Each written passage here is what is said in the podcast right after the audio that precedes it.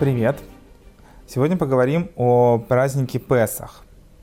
Это достаточно яркий праздник, э, в который есть, э, с точки зрения еврейской традиции, есть много заповедей, которые имеют к этому празднику отношение. И несмотря на то, что нохиды не обязаны соблюдать этот праздник, тем не менее глубокая идея, которая в этом празднике заложена в вопросах э, самосовершенствования, вопросах построения своих взаимоотношений с Творцом, это имеет отношение к, к ноахидам в той же степени, поэтому поговорим о том, в чем смысл этого праздника, и попробуем разобраться, что с этим совсем делать. Придется начать чуть-чуть издалека. Человек, если воспринимать его как э, э, душу и тело, то душа — это то, что наполняет, э, а тело — это сосуд, который является облачением для души. И душа, находясь в физическом мире, она ограничена, скажем так, стенками этого сосуда и воспринимает всю реальность только, только через э, его органы чувств. Поэтому можно сказать, что душа находится в неком изгнании, э, будучи связана с физическим телом. Если посмотреть на человека в целом, то это выражается в том, что человек находится в материальном мире, но его изначальная цель творения была в том, чтобы он постигал э, единение Творца с этим миром, постигал э, Бога. Получается, что человек находится тоже внутри материального мира, как в некоем изгнании. Несмотря на то, что это и есть место человека, где он был создан, тем не менее, вот это отношение того, что материальный мир скрывает и не дает возможности, по крайней мере, с нашей стороны, воспринимать э, Творца, это вещь, которая э, требует э, большого как бы, исправления, и поэтому одним из аспектов вообще в работы над собой это выход из Египта, с которым связан праздник Песах. О чем здесь идет речь? Египет символизирует материалистическое представление о мире, как э, сам фараон говорил, я Нил, мой Нил и я его создал, что э, фараон сам себя провозгласил божеством, был очень неглупым человеком, который прекрасно разбирался э, не только в материальном, но и духовном устройстве этого мира. Поэтому, когда к нему приходят Муше и Аарон и просят от имени Творца отпустить еврейский народ, фараон спрашивает, от имени какого Бога вы говорите? И когда Моше называет имя Всевышнего, то фараон говорит, такого Бога я не знаю. То есть я знаю все духовные силы, которые мы обожествляем и знаем, что они управляют э, реальностью. Но то, о чем вы говорите, что есть что-то, что стоит вообще над всем, и что оно на самом деле единственное, что есть, на таком уровне я не, не представляю себе, что есть такой уровень божественности, что, что все, что по сути все мои представления, они неправильные. И я не считаю, что мир так устроен, поэтому я думаю, что вы все это придумали. И а, Поэтому, соответственно, еврейский народ я не отпущу. В итоге происходит всем известная история с десятью казнями, что в итоге фараон соглашается отпустить еврейский народ, и еврейский народ выходит э, в Песах, выходит из Египта то, что мы празднуем те или иные праздники, или то, что те или иные праздники в Торе э, заняли свое место в э, еврейском календаре, это связано не с тем, что это какая-то памятная дата, событие, в память о котором мы давайте что-нибудь сделаем. Это связано с тем, что, по сути, этот день повторяется во всех деталях, в которых он был. Да, не в такой форме, потому что мы не находимся в Египте, мы не спускаемся, э, мы не берем тур в Египет перед каждым Песохом, чтобы с посохами и с тестом на плече выйти в ночь, э, дойти до границы там, с Израилем или, или еще куда-то. Понятно, что суть не в этом, хотя, наверное, это был бы классный перформанс такой, чтобы прочувствовать это от души. Вот. Идея здесь совсем в другом. Идея в том, что э, по своему содержанию этот день наполнен тем же самым. Что так же, как тогда произошел момент, что Всевышний раздвинул рамки физической реальности и дал возможность э, вырваться из этого и начать смотреть на мир по-другому, освободиться от э, всего, что давит. Мицраем переводится как э, то, что сжимает. Цар это узкие, мицар это то, что как бы теснит человека, является символом всех ограничений, которые в, уже там, спустя того, что физического того Египта уже не существует, сейчас это совсем другая страна с совсем другим народом, в духовном плане никуда эта вся история не делась, и более того, а, в еврейской философии выход из Египта, он пронизывает все дни, и мы в огромном количестве мест в молитве каждый день упоминаем выход из Египта. Во время разных отрывков в, там, в Кидуше мы, э, или в упоминании тех или иных заповедей мы постоянно говорим, что это в память о выходе из Египта, что это связано с этой идеей. Потому что, по сути, настоящий выход из Египта завершится после прихода Машеха, когда вот этот материальный мир полностью утратит свою власть э, быть решающим для человека в плане того, э, что важно, а что нет. А, поэтому тот день, когда празднуется Песах, это вот день, когда Всевышний дает силы человеку вырваться из своих э, границ и ощутить свободу. Что это значит? На самом деле идея вот этого выхода, она должна у человека быть в течение всего года, каждый день, каждый момент времени – Э, понятно, что очень сложно об этом думать постоянно, поэтому есть день в году, когда э, даются на это силы, когда Всевышний сверху человека как бы помогает ему э, вырваться на свободу. Но в дальнейшем у человека у самого должна быть идея того, что он пытается выйти за свои границы, пытается выйти за свои рамки. А рамок у нас очень-очень много. Есть наши просто физические рамки, что мы думаем, что это мы не можем, это нам сложно, это для нас недостойно, это слишком просто и так далее. Мы каждый раз хотим закрыться в каких-то рамках, которые сами себе задаем, э, даже кроме тех рамок, которые мир нам задает. Мы сами любим придумать себе рамки, чтобы можно было ничего не делать, лежать, э, забиться в уголок и говорить, что вот я весь такой ограничен обстоятельствами, поэтому я ничего не могу. На самом деле почти все эти рамки мы задаем себе сами. Даже те рамки, которые приходят со стороны мира, все равно то, что мы с ними считаемся, это наш собственный выбор. Поэтому э, для того, чтобы человеку обрести настоящую свободу, по-настоящему раскрыть потенциал своей души, ему нужно всю жизнь выходить из границ. Выйдя из одних границ, человек увидит, что есть э, со временем, увидит, что есть другие границы. В конце концов, само существование физического мира является границей для души. И чтобы почувствовать, что вот вся эта реальность не является помехой для человека, для того, чтобы воспринимать божественность и э, жить в единении с Творцом, это колоссальная работа, которая, э, которой можно посвятить всю жизнь но каждый этап будет выводить человека на, на новую свободу. И что такое свобода? Свобода — это на самом деле не, не понятие абсолютного беззакония, как э, многие люди говорят, вот нам, нам нельзя делать то, что мы хотим, мы, короче, не, не, не свободны. Да? Свобода — это не, не совсем про это. Свобода — это про то, что человек э, в состоянии раскрыть максимально свой потенциал, обрести возможность дотянуться до всего, что связано с его душой. И у каждого в этом плане на его уровне свобода, наверное, какая-то своя. Так же, как мы видим на физическом мире, у каждого предмета есть своя разная свобода. Например, есть неживая природа, камень. Что для камня свобода? Для камня свобода, что он лежит и его никто не трогает. Его не уничтожают, его не ломают и ничего с ним не делают. Э, и вот он свободен в своем праве где-то лежать. Для растения это не свобода. Растению нужно пространство, ему нужен солнечный свет, ему нужна вода, чтобы жить. Если мы лишим растения э, пространства, куда оно будет расти, возможности э, получать питательные вещества, для растения это будет не свобода, оно зачахнет э, или будет очень плохо расти. А для животного свобода – это еще более широкие рамки. Ведь если дать просто животному возможность получать пищу и место, где оно будет находиться, чтобы расти, э, условно говоря, в клетке, животное не будет свободно, оно будет э, себя чувствовать хуже.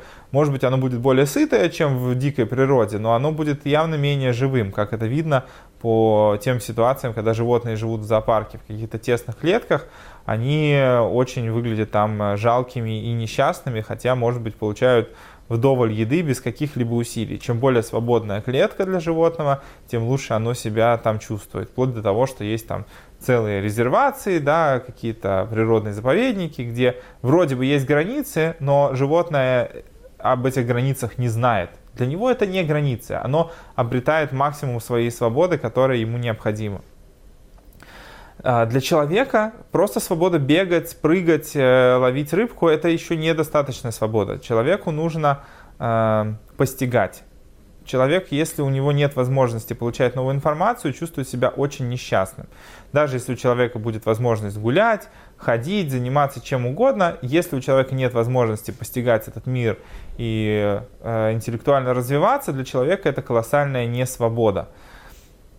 А, и в этом плане человек нуждается в, в освобождении, да, как вот, э, может быть, э, ловили себя на мысли, когда ты находишься в какой-то ситуации, где у тебя нет доступа к свежей информации, ты начинаешь читать инструкцию там на э, пачке салфеток или еще что-то такое. То есть совершенно бессмысленная для тебя вроде бы информация, но тебе разум ищет, э, ищет информацию, ищет что-то новое, чтобы было над чем э, работать, чем, как, как постигать этот мир. Вот. В этом плане человек должен стремиться обрести настоящую свободу, чтобы раздвинуть свои границы по возможности э, реализовывать э, свои задачи на 100%. То, что человек не должен и ему запрещено, например, убивать, это не не свобода. Это лежит не в плоскости того, чему человеку стоит заниматься. Так же, как э, человек не будет сетовать, почему мои рамки свободы не рамки свободы камня, или почему рамки моей свободы это не рамки, там, как солнце свободно летает э, в космосе, вот я тоже так хочу, я несчастен, я вот э, ощущаю себя абсолютно несчастным от того, что я не могу свободно летать в космосе. Тебе на самом деле как бы это не очень надо. То есть человек, который это бы получил, что бы ему это добавило? что бы изменилось в его жизни от того, что вот он обрел эту способность.